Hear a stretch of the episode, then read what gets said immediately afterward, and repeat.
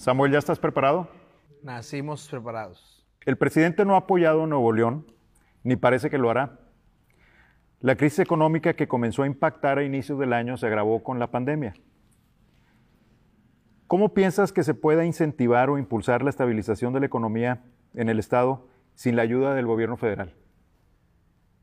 La verdad es que este no es un tema de Andrés Manuel, es un tema que lleva 40 años, desde épocas de López Portillo, se crea un sistema nacional de coordinación fiscal que lleva 40 años exprimiéndonos. Cada año es peor.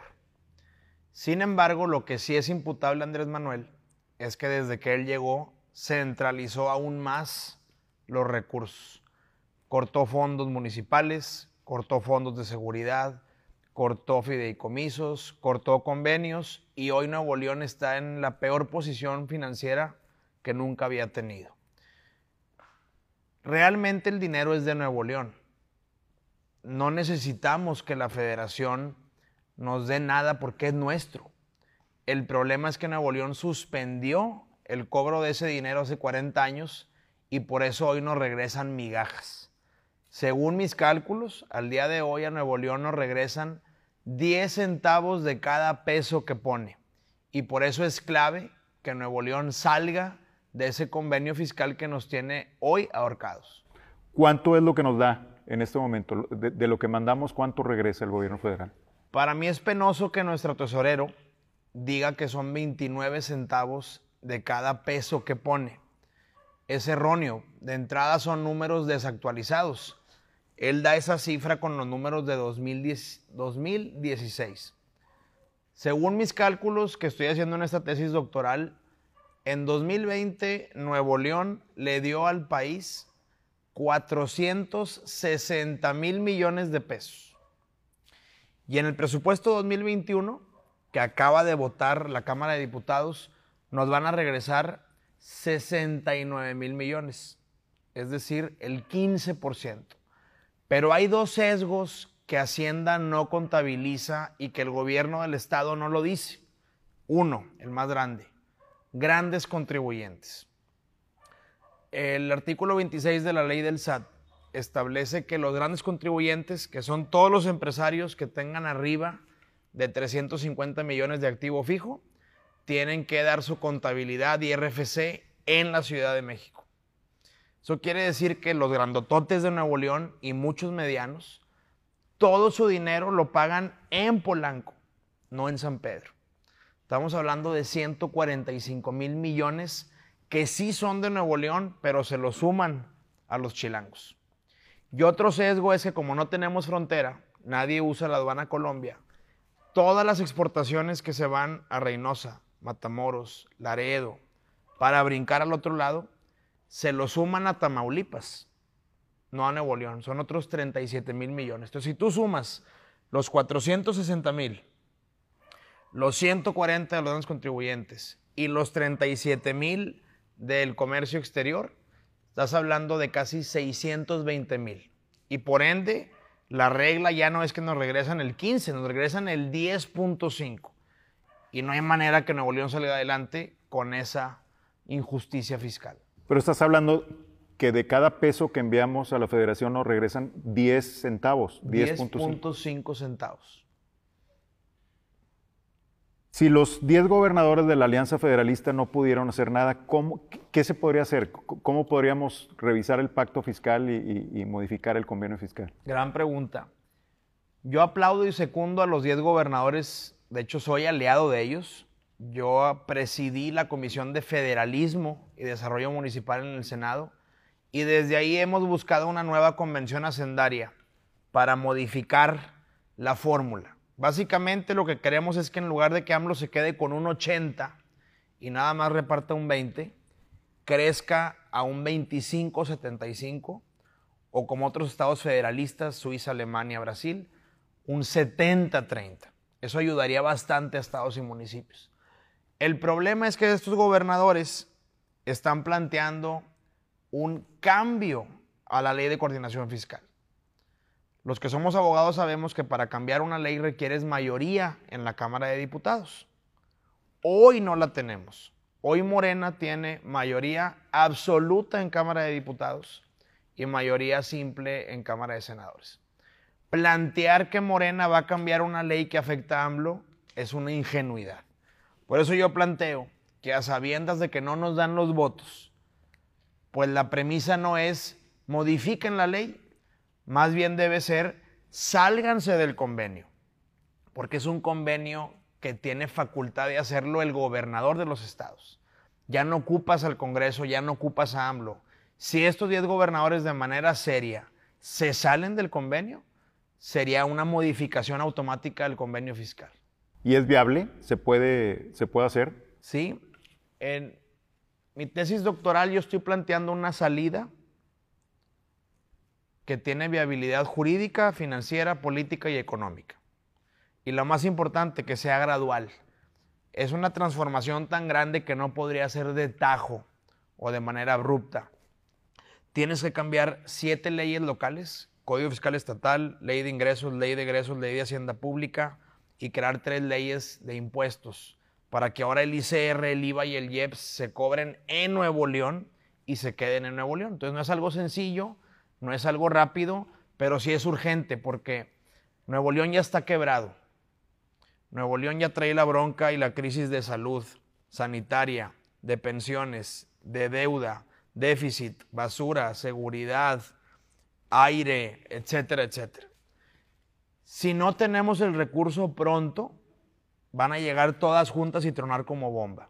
Por eso yo sí planteé, cuando fui senador, que Nuevo León tiene que hoy plantear la salida para en dos o tres años ya estar fuera del convenio y que esos 460 mil millones se queden en Nuevo León en lugar de que se tiren en un tren Maya o en un aeropuerto que hoy no tienen nada que hacer. Cedo la palabra a René Lankenau, que es empresario y emprendedor regiomontano. Gracias. A, mí, a mí, Samuel, me gustaría saber cuál es tu filosofía respecto al desarrollo económico. ¿Cuál debe ser el rol del Estado? ¿Qué le corresponde a los empresarios? ¿Qué opinas tú al respecto? Sí. Bueno, yo parto de la premisa de esta ideología francesa de laissez fe, de dejar hacer, dejar pasar. Nuevo León, a diferencia de todos los demás estados de la República, el sector público tan solo genera el 4% del PIB. Por eso en Nuevo León se dice que Nuevo León es lo que es con, sin o a pesar del gobierno, porque tu, tu cancha es de un 4. Otros estados como Coahuila, como Ciudad de México, el gobierno genera el 40% del PIB. Un mal gobierno o un gobierno paralizado quiebra al estado. Si te vas al sur es peor. Oaxaca, Guerrero, Chiapas, el gobierno genera el 70% del PIB. Allá no hay empresas un gobierno corrupto, inepto, mediocre, paraliza completamente los estados. Entonces, bajo esa premisa, el Estado de Nuevo León debe tener un facilitador más que un administrador. Entre menos se mete el gobierno, que se ha demostrado que es estancamiento, cada nueva ley, cada nuevo requisito, cada nuevo impuesto, estás afectando la economía. Entonces yo creo que el gobierno del Estado de Nuevo León debe ser un facilitador, debe tener esa capacidad de hacer logística, para ir atando cabos, para que haya clústeres, para que haya inversión extranjera directa, para que haya nuevas empresas. Y por eso para mí la premisa de Lazy Fe, de dejar hacer, sería el mejor rol que podría tener el gobierno del Estado de Nuevo León. ¿Te ha tocado ver algún caso así en algún otro lado? Sí, eh, sobre todo en los gobiernos que intentan partir de la proempresa muchas veces eh, los gobiernos se equivocan tratando de ellos ser como la cabeza de lo que debería generar un Estado. Cuando eso es, libre mercado. el mercado es el que te va a decir qué profesionistas ocupas, qué empresas quieren llegar, qué vocación tiene tu Estado. Entonces sí se requiere que el Estado de Nuevo León al menos tenga la capacidad de producir la infraestructura para que vengan de tener una vocación muy clara, quizás hasta sectorial. Oye, el tema de hospitales que tienes aquí en Morones, el tema de industria que tienes en el Apodaca, la manufactura que está llegando a Juárez, etc. Pero siempre en un rol de facilitar. nunca de imponer, porque el gobierno no está para ir manejando y diseñando la economía de un Estado. Eso queda en las manos de los empresarios. Gracias. Samuel, ¿qué sería lo principal que cambiarías en el gobierno del Estado, en, el gobierno actual del Bronco? Al Bronco, por ahí empezaría. A mí me tocó denunciarlo, llevar varios juicios para su destitución. Desgraciadamente, con la compra de diputados y con una corte muy política, le salvaban el pellejo. Y lo van a dejar estos siete meses más que le quedan. Pero sin duda cuando la cabeza está mal, cuando es un gobierno cuya cabeza está distraída en presidenciables, está distraída en mediocridad, está distraída en sus temas y no en los del Estado, pues todo para abajo se pudre. Entonces, para mí lo, lo que debería de haber hecho el Estado era verlo quitarlo. Se intentó, hice todo lo que pude, pero no, lo, no logramos esa resolución en la Suprema Corte. ¿Cuáles son los principales tres problemas que ves en el gobierno del Bronco?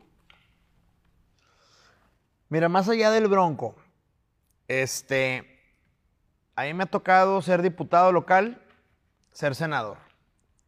Me he dado cuenta, lo puedo demostrar, que los gobiernos, en este caso el del Estado, el Poder Ejecutivo, es una máquina para decir no a las cosas. ¿Por qué? Cuando uno intenta arreglar un problema siendo el Ejecutivo, siempre te topas con el tema de legalidad. ¿Tienes o no competencia para arreglarlo tú? Y por ejemplo, si quieres arreglar el aire, pues no puedes porque es un tema federal. ¿Quieres arreglar la basura? Pues no puedes porque es un tema municipal. ¿Quieres arreglar la seguridad? Pues no puedes porque es un tema concurrente. Entonces siempre te topas con un no legal. Y las poquitas veces que la legalidad sí te permite intervenir, entras al otro obstáculo. Nunca hay lana. Entonces Nuevo lleva 20 años que no puede arreglar sus problemas porque o no eres competente, porque es un tema federal o municipal, o porque no tienes dinero. Entonces yo creo que a Nuevo León le urge, y ese ha sido mi planteamiento desde que fui diputado, una, cambiar con ingeniería jurídica la Constitución. Es un documento viejo, de hace 103 años, que tiene 615 parches, tiene antinomias en ella misma, por eso hay muchos amparos y se crean desarrollos irregulares y hacen lo que quieren aquí los este, abogados y los despachos.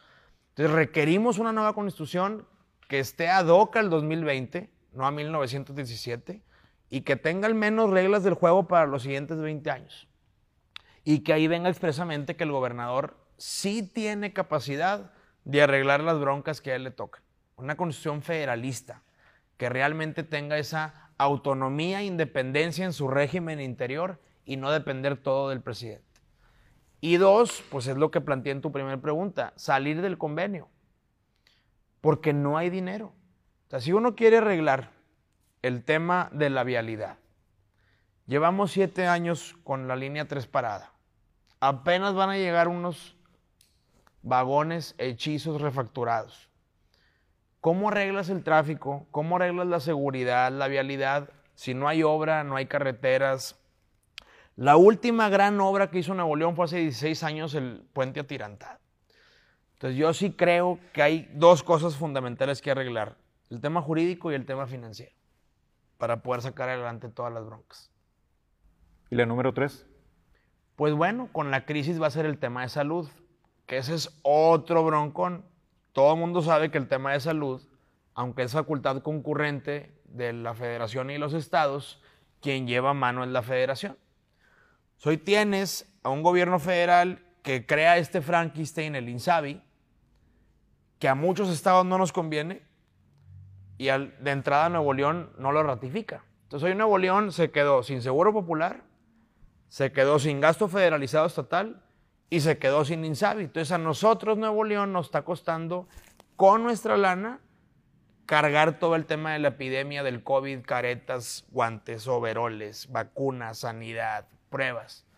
Y esa es otra gran bronca, que era un tema estrictamente federal, que la federación nos da la espalda, no la atiende, y ahora tenemos que cargar con todo el tema del COVID como Estado. Entonces esas serían para mí las tres principales broncas que urge arreglar en el Estado.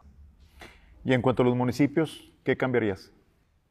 E, el municipio estructuralmente está mal diseñado. Eh, México tiene 2.550 municipios. Nuevo León tiene 51. El gran problema de los municipios es que año con año les damos tareas.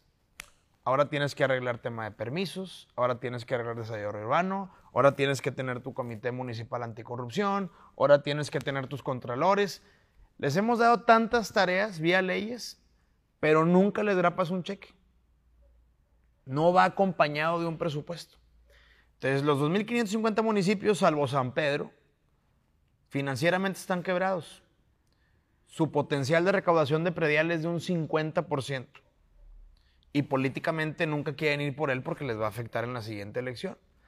Y de esta bolsa que te decía, donde AMLO se queda con el 80%, la ley establece, la ley de coordinación fiscal, artículo segundo, que AMLO tiene que darle un 20% a los 32 estados y los estados tienen que darle un 20 a los municipios. Entonces, la fórmula final es 80, 16, 4.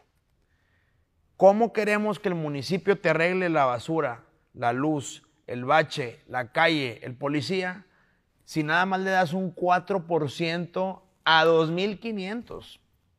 Es un, insisto, de entrada es un diseño mal estructurado porque no hay dinero para hacer las tareas. Entonces siempre quedas mal como el ciudadano en tu primer índice de servicio. Yo lo que he planteado es que si cambias la fórmula, en lugar de 86.4, debe de irse a 60-30-10.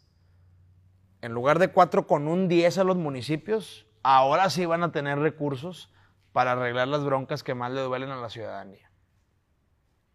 Cedo la palabra a Luis Marcelo Villarreal, analista legislativo. Gracias. Nuevo León ha sido una mina de oro para los funcionarios estatales. Aquí llegan los gobernadores a hacer sus fortunas. Ahora, eh, si tenemos enfrente ya el, el, presidente nos redujo el presupuesto, ya no hay margen de error, ya no hay margen para, para hacer cosas irresponsables. ¿Qué tiene que cambiar en el Ejecutivo para eliminar este tipo de prácticas como compras amañadas, eh, cobijas, drones, corrupción en la UNI, en fin? Bueno, eh, todo sistema federalista parte de los check and balance de los contrapesos. ¿Qué diseñó Hamilton, James y Madison? ¿Cómo creó contrapesos en todos lados para que siempre esté vigilado el dinero público? Ellos crearon el contrapeso interno, el externo y el superior. El poder legislativo, pues es el contrapeso externo, que en teoría revisa el dinero público que gasta el gobernador. Pero todos conocemos, yo fui diputado, las cuentas públicas son una vacilada. El auditor pone lo que quiere, esconde realmente lo importante y luego le dice el PRI y al PAN, ¿cómo ves? ¿Persigo al alcalde? ¿Persigo al gobernador? Y ellos mismos en el Congreso votan en contra para que sean intocables. El contrapeso interno, pues debe ser tu contralor, pero siempre ha sido un títere del gobernador en turno. Por ejemplo, hoy en día, pues todos sabemos que el contralor del Bronco fue el tesorero del Bronco en García y que es un señor que vendía facturas. Entonces imagínate el contralor del Estado vendiendo facturas, pues ¿qué esperas que vaya a sancionar o castigar la corrupción al interior? Y el externo, pues son todos estos mecanismos que tenemos de WIF, de Hacienda, de Auditoría Superior del Estado, pero que desgraciadamente es una justicia selectiva les caen a quienes son políticamente incómodos o quienes deben eh, de, tener un castigo por ser anti Andrés Manuel, pero no son realmente a quienes están robando. Entonces yo sí creo que Nuevo León requiere de una ingeniería jurídica nueva para que los tres contrapesos que tiene el gobernador sean realmente autónomos y eficientes. Por ejemplo, que el auditor superior del Estado pueda revisar en vivo y castigar en el momento. Y no que en el 2020 me digas que hice mal en el 2018 y pongas a votación. Que el Contralor Interno no lo ponga el gobernador. Es como el Internal Affairs en Estados Unidos. Allá, en cualquier corporación de gobierno, todo mundo le tiene pavor al Internal Affairs porque es el que tiene la lupa al interior del órgano. ocupamos que sea la ciudadanía quien pongan un perro de cadena y esté vigilando al interior del órgano la corrupción. ¿Y a cargo de quién estaría imponer un, perdón, eh, regular para que estuviera un contralor interno con facultades, eh, con la reingeniería que comentas? ¿A quién le tocaría? Pues yo he planteado desde que soy diputado. En Nuevo León tenemos un órgano ciudadano creíble, importante, con legitimidad, Consejo Nuevo León. Ellos han propuesto muchas de las políticas y acciones de gobierno que según los diagnósticos deberíamos de implementar. Pero como no vinculan, son continuamente desdeñadas por los gobiernos, desde Nati, Medina y ahora el Bronco no los pelaron. Yo creo que vale la pena que así como en España legalmente existe la figura de los órganos ciudadanos con resoluciones vinculantes. Y que también sea Consejo Nuevo León quien pueda plantear una terna de contralores y que de ahí salga uno que no depende del gobernador, para que el gobernador tenga miedo de que me están checando diario lo que hago y no me va a rendir cuentas a mí, lo va a hacer público a la ciudadanía. Entonces yo creo que esa podría ser una propuesta efectiva en el tema de corrupción. Lo que me daría, suena bien, ¿qué pasaría con la apertura? ¿Sabes? De todo el personal en gabinete, los secretarios, etcétera, la apertura con ese contralor, o sea, cómo controlar que el flujo de la información sea transparente, continuo. Bueno, de entrada, el contralor tiene que tener las herramientas jurídicas para pedir y requerir la información de manera expresa en 24 horas. Él debe tener dentro del sistema de compras y del sistema de, dispersión de pagos password y acceso a todas. Porque si caemos en esta dinámica de hace la cachetona, hace la gorda, pues él tendría que decirlo al público. No me dan la información y por eso no puedo sancionar. Entonces yo sí creo que ya con la tecnología que tenemos hoy en día, sí pudiera él con, con un blockchain tener al minuto todas las compras, pagos, dispersión de gobierno y estar revisando las que él vea ahí focos rojos. Samuel, si va a llegar la peor crisis de la historia desde los años 30, según el secretario de Hacienda, y todas las vacunas dependen del gobierno federal, ¿qué se puede hacer para fortalecer el sector salud?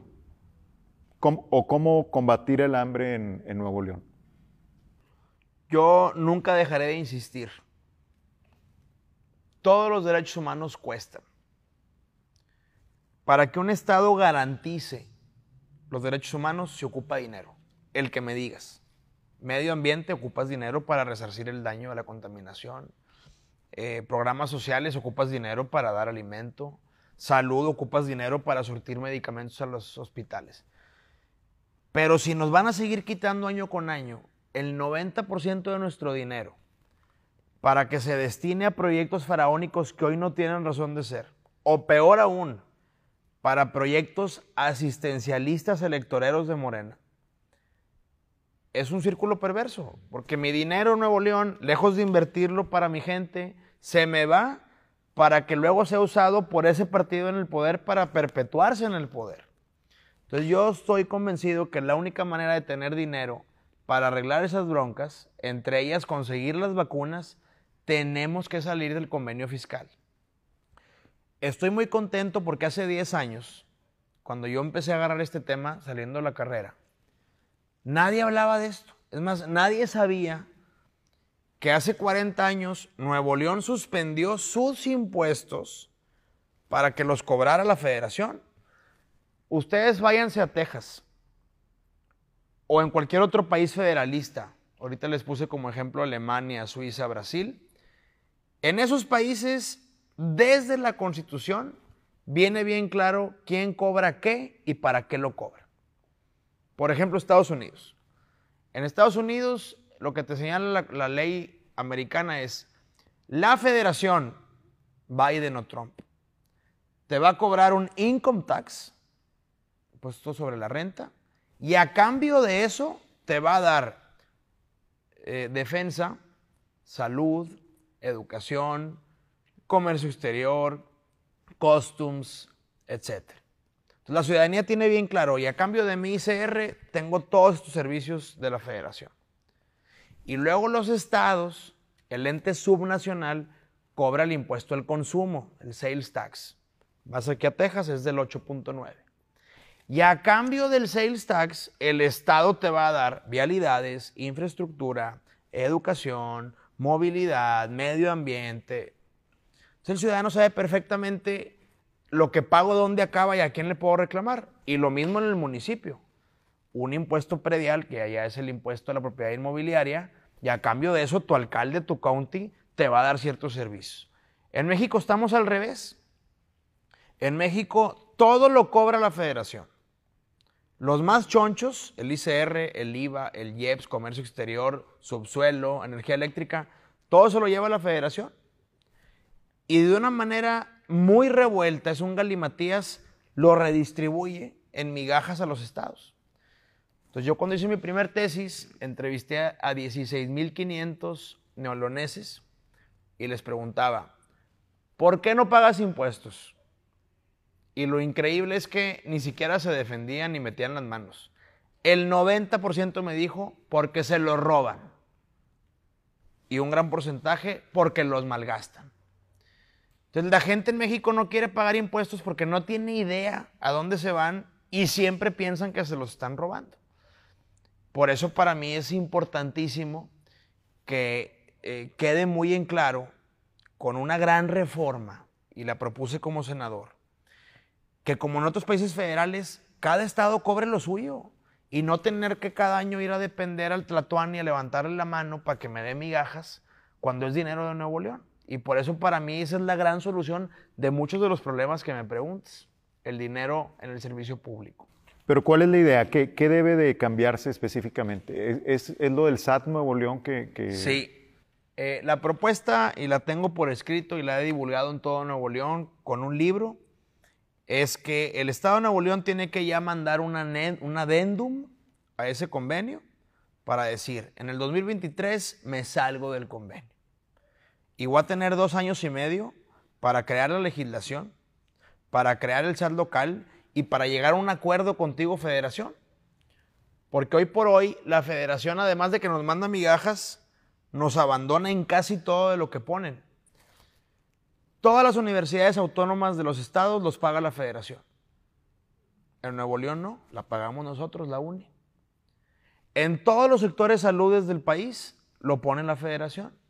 Aquí no. El HU, el metropolitano, el materno infantil lo paga Nuevo León.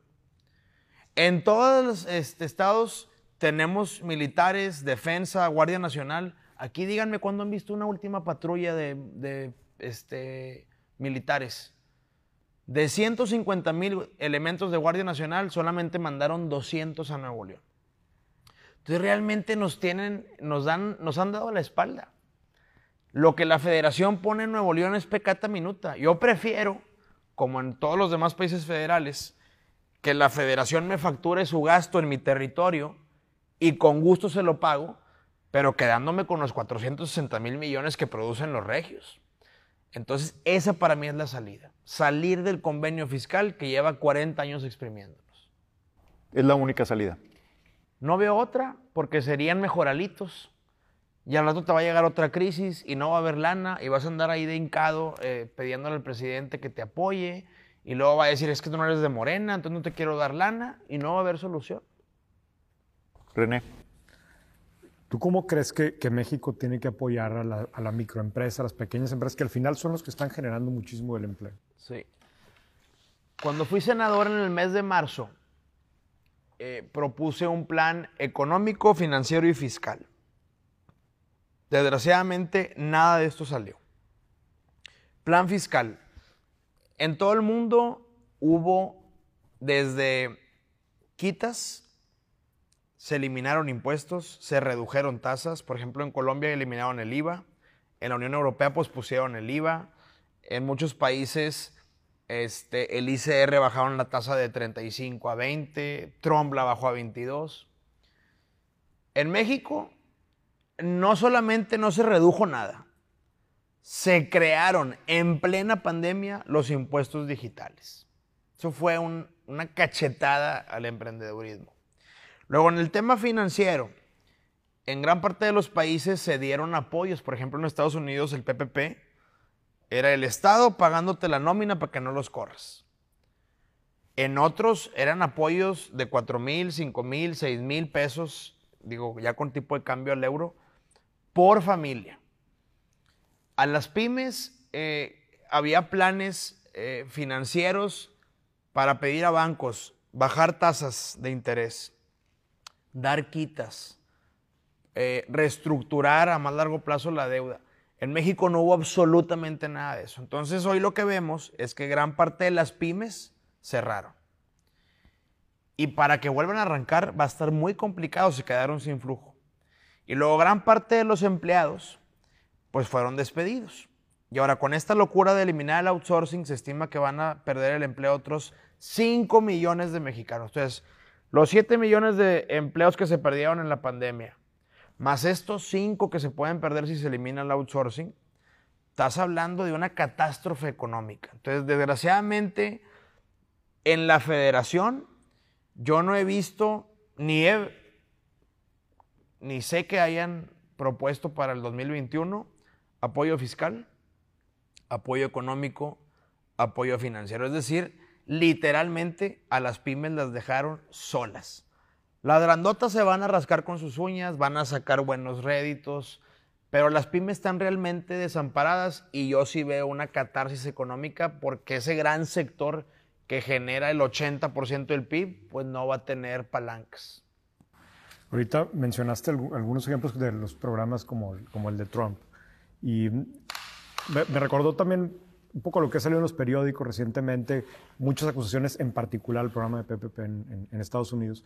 Y, aquí en México, ayer publicaba Coparmex el, porcentaje de, de, empresarios en Nuevo León, que superaba el 30, no me acuerdo la, cifra exacta, pero superaba el 30% de los empresarios aquí que decían que habían sufrido actos de corrupción en el último año.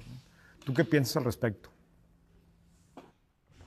En este México mágico, aparte de impuestos tan altos, no hay otro país que tenga tantos impuestos y tan altos. tienes el 35 de ICR, 16 de IVA, IEPS gasolina, IEPS cerveza, IEPS cigarro, IEPS telecomunicaciones, IEPS celular, IEPS plaguicidas, IEPS refresco, comercio exterior, y luego aparte te falta lo local, tenencia, nóminas, ISAN, y luego te falta lo, lo municipal, predial, ISAI, derechos de agua, gas. O sea, lejos de ese 60% que te quitan, lo que nadie cuenta es el moche, que es real y existe en este país.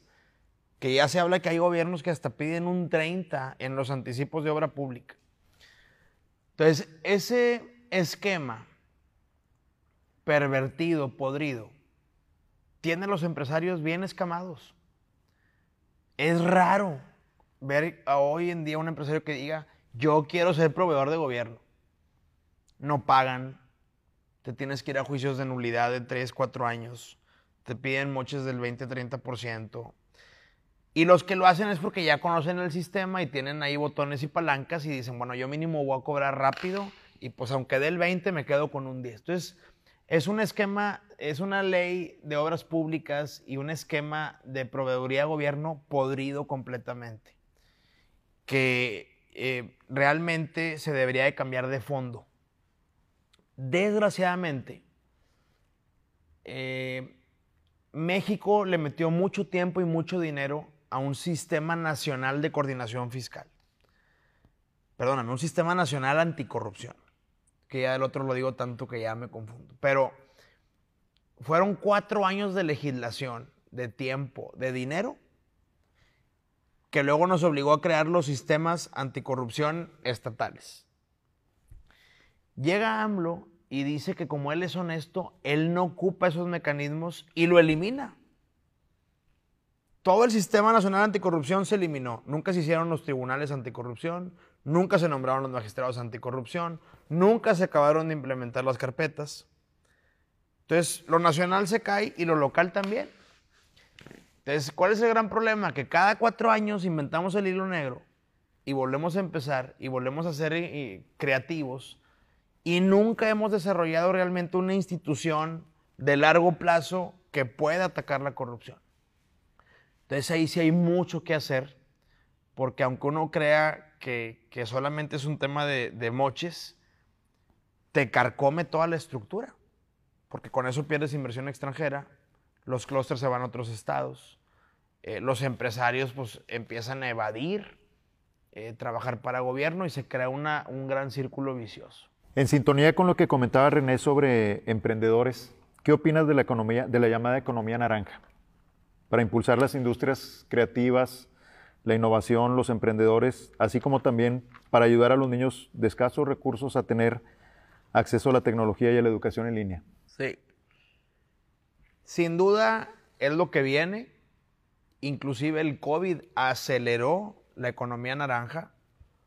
Hoy gran parte de los negocios van a irse por el lado de la automatización, de las apps, de las plataformas digitales y de la tecnología. Por eso hoy las grandes corporaciones, Google, Facebook, Amazon, etcétera, pues son las grandes afortunadas del proceso de automatización que se viene. Samuel, ¿qué has hecho específicamente para apoyar esto? Como nunca he sido gobierno, yo no tengo una tesorería que me permita implementar y desdoblar políticas públicas. Yo he sido legislador.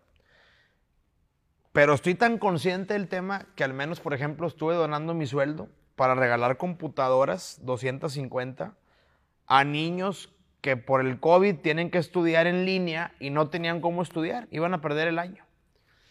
Para mí es paradójico que en, en México el sistema jurídico sí obligue al gobierno alimentar desayuno, comida y cena a los reos, pero no pueda garantizar el desayuno y la comida en escuelas de tiempo completo a nuestros niños, a nuestro futuro. Entonces, eh, yo sí me gustaría que hubiera una reforma fiscal donde se replantee las prioridades. Porque hoy sí veo mucha gente descobijada, veo mucha gente que no tiene lo mínimo elemental. O sea, la pobreza alimentaria en México creció de 9.7 millones a 15. Entonces, cualquier política pública no va a ser bien eh, recibida si esa persona no tiene ni para comer. Entonces, ¿por qué estamos gastando en temas superfluos, en aeropuertos, en trenes, si no le das lo básico elemental al ciudadano? Entonces, yo sí creo que al menos un nuevo gobierno, y discúlpenme que por, por tema de ley, al ser precandidato, no puede ser explícito en la propuesta, pero todos los presupuestos que son inerciales, tiene que llegar un día en el que los partas de cero y hagas un presupuesto base cero. ¿Qué es esto? Volver a redefinir las prioridades, porque no puede ser que en 2020 estemos votando presupuestos que vienen inerciales desde el año 2000. Entonces yo sí creo que ahí, por ejemplo, en el tema de la economía naranja, sin duda es lo que viene, hay que apoyarla, pero también a nuestros niños que hoy estudian en línea, pues el gobierno tiene que garantizarles la laptop, la tele, poner wifi en todos los parques y obras públicas para que los que no tengan un, un contrato de internet, pues mínimo tengan dónde irse a conectar y pues no se diga el alimento. Luis Marcelo. Hablando de la recuperación económica en Nuevo León, eh, esto no va a ser posible hasta que se fortalezca de nuevo a las pymes, considerando que tienen la mitad de los empleos en Nuevo León vienen de, de, de pymes. Entonces, vemos las negociaciones que trae ahorita la iniciativa privada con gobierno federal, pero lo que yo veo es las cámaras viendo por las grandes empresas, el gobierno viendo por su cultivo de electores, llamándole lo que es, que es estar becando gente. ¿Qué debe hacer un gobierno estatal aquí en Nuevo León para que un, un empresario, un pyme, pueda haber un apoyo real? Perfecto. Cuando yo fui diputado, eh, presenté una iniciativa junto con Fernando Elizondo que se llama La Veda de Emprendedores. Está comprobado que de cada 10, antes del segundo año, una, la, 8 pymes van a quebrar y no se van a, a salir adelante. Hace unos meses en la uni salió un estudio más eh, pues, más duro que dice que Nuevo León ya no es 8 de 10. El 93% de las pymes al año quiebran o cierran. Entonces, tenemos que darles la oportunidad de caerse y levantarse y volver a emprender. Pero si lo estamos haciendo bajo la óptica del Estado intervencionista, donde tú quieres abrir un negocio, entonces de entrada busca el despacho para la constitutiva, busca los contadores para darla de alta en el SAT, busca registrarte en el IMSS, en el Infonavit, en el SAR, Secretaría del Trabajo Local, ve al municipio a pedir el permiso. Llamen, ¿qué aceraste? O sea, el 90% en lugar de dedicarme a mi negocio, lo voy a invertir en permisos, en pago de impuestos. Entonces, cuando yo caigo, si soy esa 8 de cada 10 pymes, el día que me, que me caiga voy a decir, ¿sabes qué? Pues regreso a ser empleado, no tengo nada que hacer, le perdí dinero. Yo lo que propongo es que el gobierno del Estado, en esta veda, tiene que tolerar dos años sin molestarte.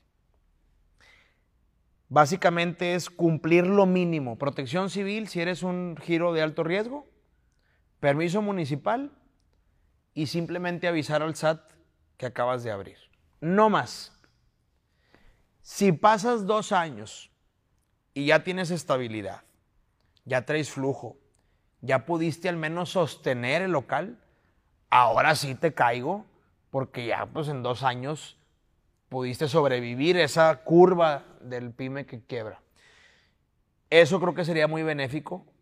Casi todos los países del mundo tienen programas para apoyo al pyme, al emprendedor, donde no solamente no te molesto, les invierten, como era el programa eh, INADEM el programa ProMéxico, pero aquí Andrés Manuel los eliminó. Entonces yo creo que si el gobierno federal no lo va a hacer, al menos los locales sí tienen que tener esa apertura.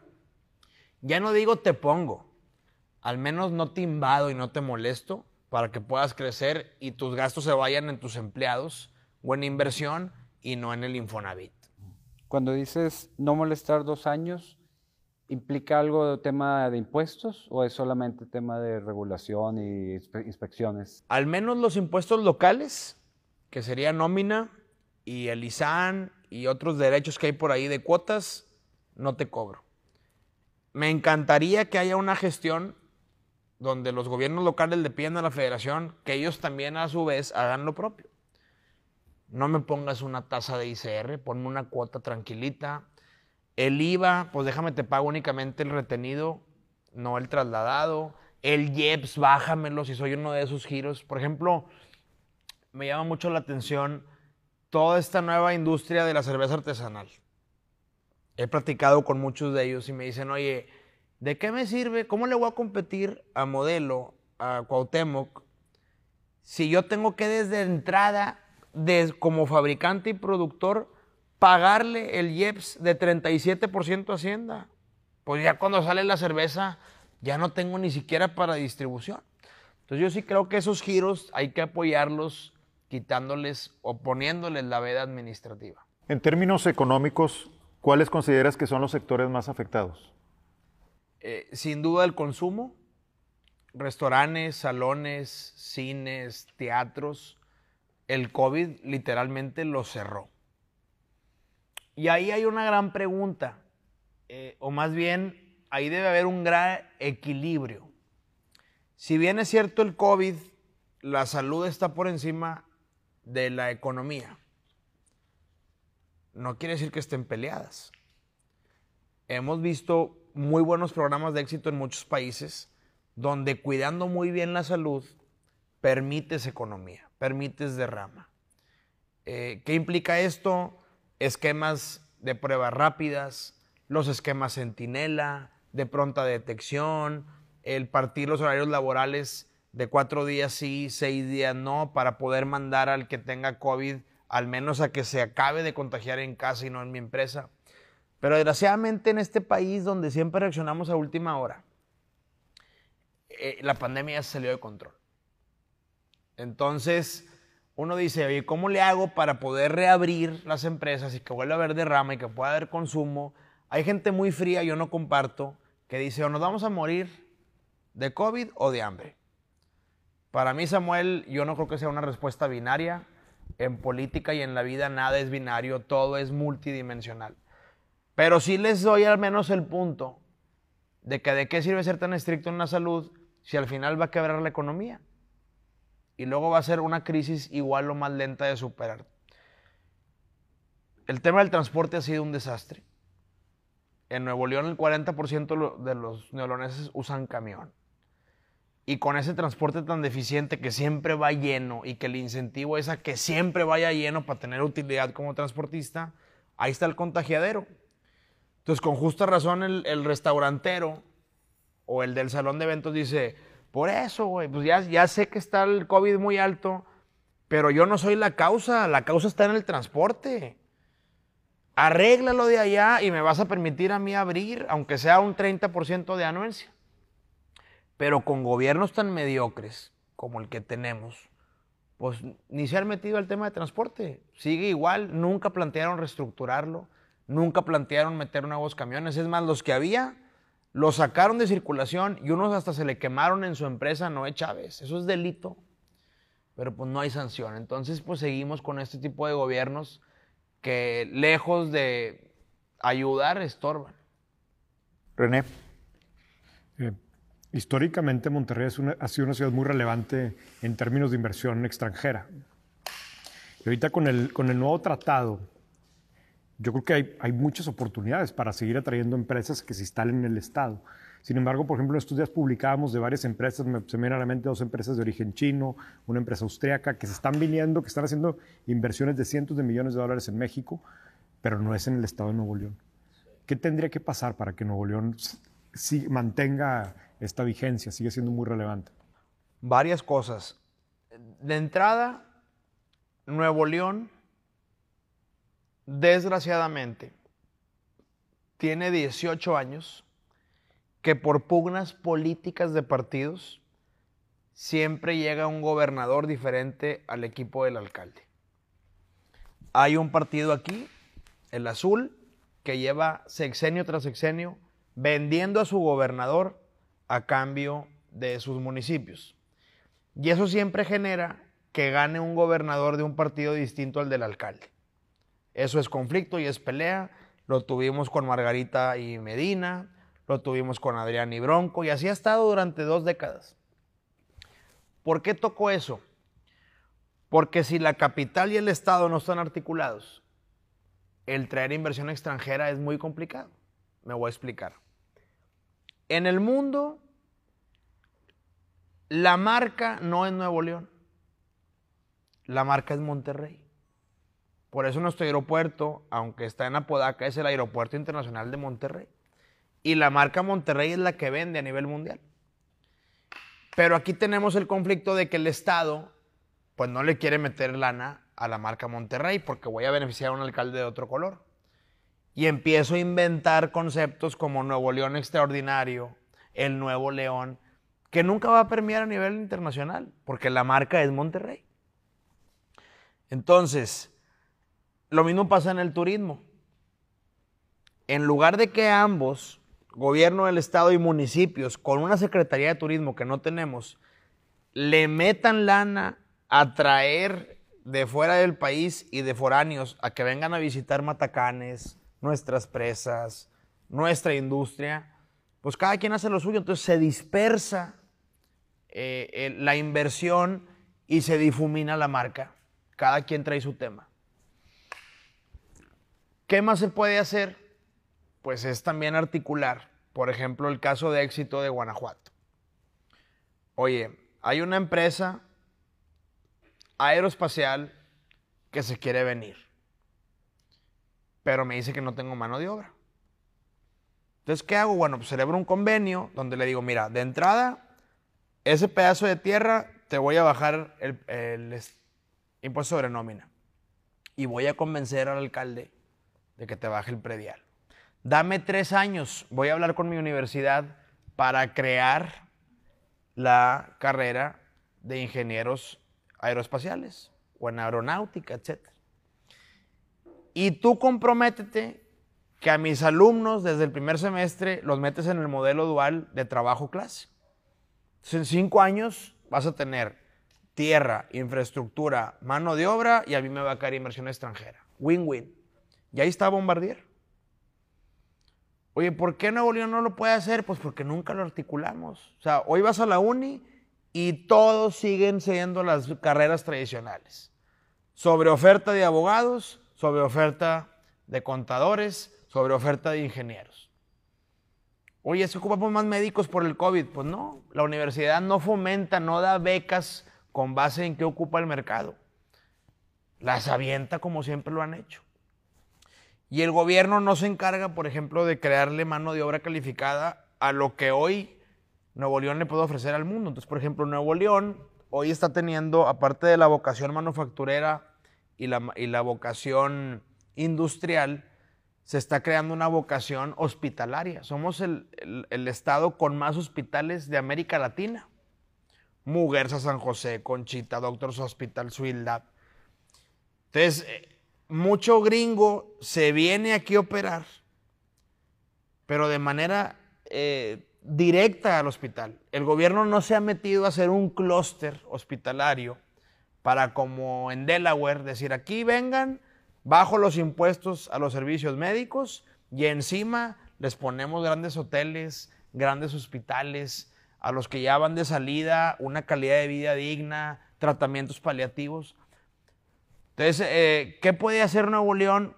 Pues articular con su alcalde, que tanto el Estado como capital traigan turismo, traigan marca, traigan inversión extranjera y marquen una vocación. Para que a nivel mundial sepan que Nuevo León en estos son los mejores, ahí va a invertir. Pero, pero esto, ¿cómo es compatible con, con el tema de dejar hacer? De, de esa separación que hablábamos hace rato, en donde el gobierno realmente mejor no se meta y deje que los empresarios lo hagan. Yo, yo hoy lo que te manifestaba es que el gobierno debe ser un facilitador. Buscar, a ver, IP, ¿qué ocupan? ¿Cómo ayudo? Yo no les voy a decir cómo hacer negocio, ni les voy a decir cuál es la vocación del Estado. Esa ya se dio. Pero permítanme facilitarles con programas de inversión extranjera, eh, buscando fondos internacionales que se vengan a Nuevo León. Por ejemplo, en Jalisco el Estado, Enrique Alfaro, logró plantear un esquema de desarrollo urbano y fue tan exitoso y palomeado por la IP que bajó lana de BID y bajó lana de ONU Habitat, el famoso paripaso. Por cada peso que mete Jalisco, ONU Habitat mete otro. Entonces, ¿por qué el Estado de Nuevo León no puede plantear un esquema de parque urbano, de desarrollo urbano, que nos cueste la mitad trayendo lana de fuera? Pues porque no hemos tenido esas herramientas para facilitarle al Estado, facilitarle a los clústeres salir adelante. Entonces, no es que el Estado intervenga y se meta a hacer negocios, pero que a los negocios que ya están los ayude, facilita, desdoble para que les vaya mejor. Samuel, si va a haber fuertes problemas económicos en 2021, ¿qué tipo de industrias crees que tengan mayor oportunidad de crecimiento? Sin duda las tecnológicas. Yo he estado hablando con grandes empresas y me dicen que a pesar del COVID, el home office llegó para quedarse. Eh, algunas encontraron mejores rendimientos, eh, menos costos y eh, pues la productividad no cayó. Entonces yo sí veo que todo el tema de tecnologías, automatización, eh, energías renovables y, y obviamente plataformas, todo lo que se vende por internet, el e-commerce, con el nuevo TEMEC que se impulsa aún más, va a ser la, van a ser los giros que van a tener más crecimiento. ¿Qué otras ves? Digo, no dudo que hay alguna sui generis que pueda salir, que pueda explotar, pero esas en general son las que veo que más van a crecer. Luis Marcelo. Hablando del auditor de, de, Nuevo León, se ha quedado como un regalo, como un adorno de Navidad que nunca quitaron. Entonces, hasta ante esta deficiencia del legislativo de regular cuentas y básicamente avalar toda la, la corrupción, Hablabas del contralor, que es una figura que no está siendo utilizada como, como debería ser. ¿Cuál es el rol que podría tener el Ejecutivo para superar o, compensar esa deficiencia del legislativo de no estar revisando sus cuentas? Sí. Cuando yo fui diputado, eh, propuse con esta bandera que tengo de, de ir contra los factureros. Hay que entender que las facturas son un gran cáncer, no solamente porque se roban el IVA y el ICR, que debe llegar a la hacienda pública. Fue un deporte nacional donde con facturas falsas se exprimió a estados y municipios. Desgraciadamente, el auditor no tiene competencia para revisar impuestos federales, porque eso le compete a la Auditoría Superior de la Federación. Entonces, nuestro auditor realmente no tiene competencia y tiene que partir de la buena fe que todas las facturas son reales y no son simuladas cuando ahí está el robadero. ¿Qué propuse? Se debe crear en la Secretaría de Hacienda o de Finanzas del Estado una unidad, una fiscalía de tema patrimonial y económico que tenga la atribución de checar las cuentas bancarias de servidores públicos y de la delincuencia organizada.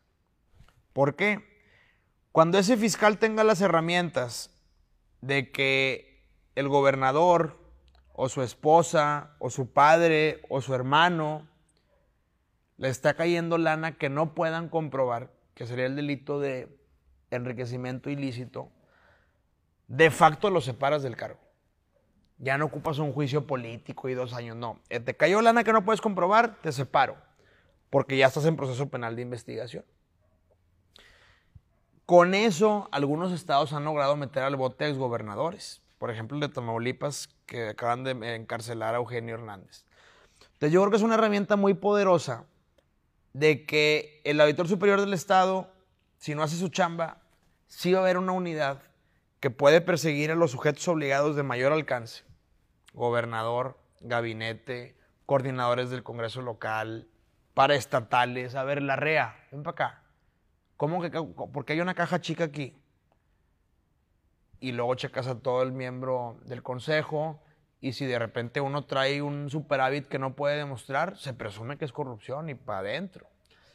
Requerimos, como en Estados Unidos, mecanismos mucho más duros y que no, como siempre en México, pues me amparé, ya tengo la suspensión, no me puedes tocar, lo ocupa votar el Congreso, si el gobernador hace una llamada, paras la carpeta, eso ya no puede seguir vivo en Nuevo León.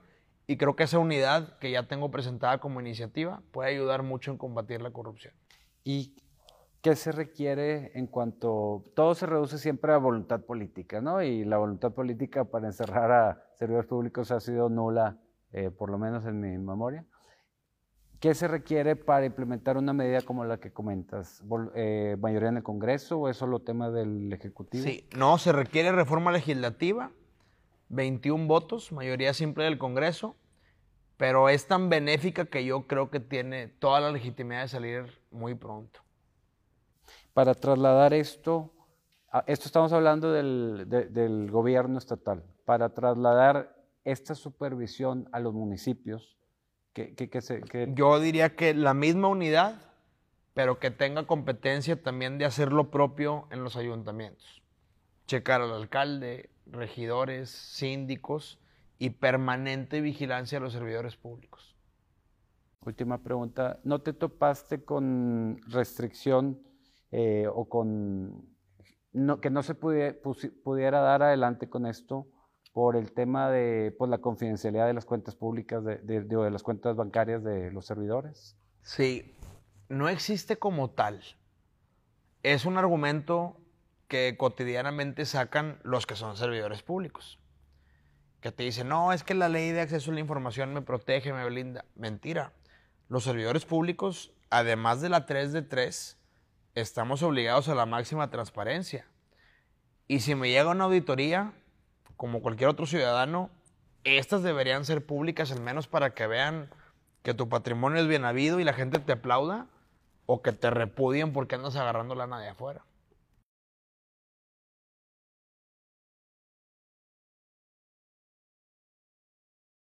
René, tu evaluación.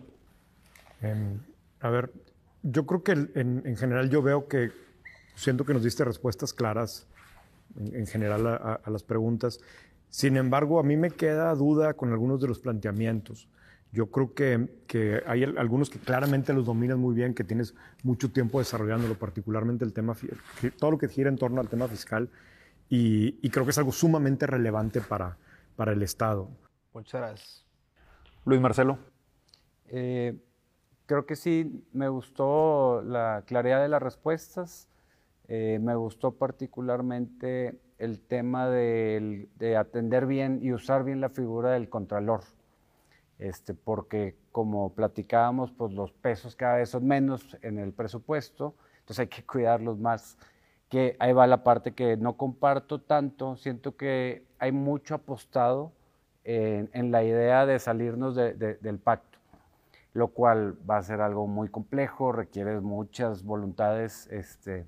Entonces, a, mí me gustaría más una apuesta de vamos a cerrar todos los hoyos que tiene este contenedor y, así poder salir adelante como, Estado.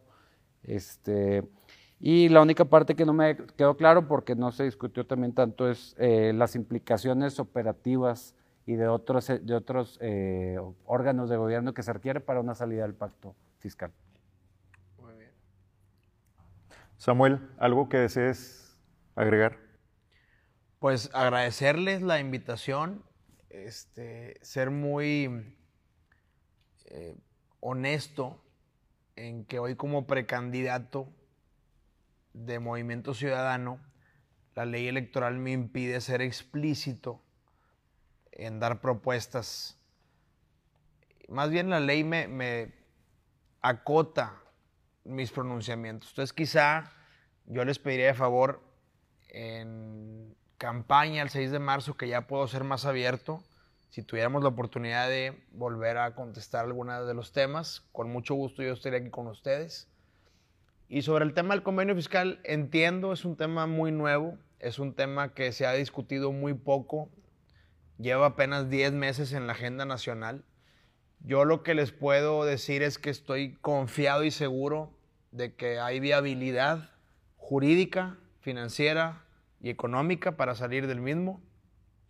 Escribí un libro donde transcribo las resoluciones de la Corte de 2017, impuesto minero, y 2020, impuesto casino, impuesto que un servidor creó en Nuevo León, donde me dan la razón en que el ICR, el IVA y el IEPS se consideran impuestos locales pero se encuentran suspendidos por un convenio que Nuevo León año con año ratifica. Es decir, el día que Nuevo León deje de ratificar o prorrogar el convenio, de facto se reactiva el ICR, el IVA y el IEPS, lo cobra la Tesorería de Nuevo León y ya no puede el SAT venir a cobrarlo o auditar. Por eso a partir de esas resoluciones es que sostengo que jurídicamente es viable algo que hace cinco años era imposible. Pero con este nuevo criterio de la Corte, ya jurídicamente se puede lograr. Entonces, con mucho gusto les comparto ese libro. Ahí vienen las propuestas de, la salida del convenio. Y estoy convencido que si no lo logramos, vamos a seguir teniendo gobiernos mediocres, quebrados, y que por mejores intenciones que tengan para salir adelante, siempre va a estar el obstáculo de el no financiero porque no hay lana y también estoy convencido que se requiere una nueva constitución porque lo que pasaba el siglo pasado, lo que pasó en 1917 y las reformas y parches que le hemos hecho, hoy ya tienen un galimatías jurídico y no hay reglas claras en el Estado porque la constitución local está completamente en desuso. Entonces también ocupamos la reingeniería jurídica en esa y creo que con esos dos temas, gran parte de los problemas que aquí me plantearon van a ser resueltos.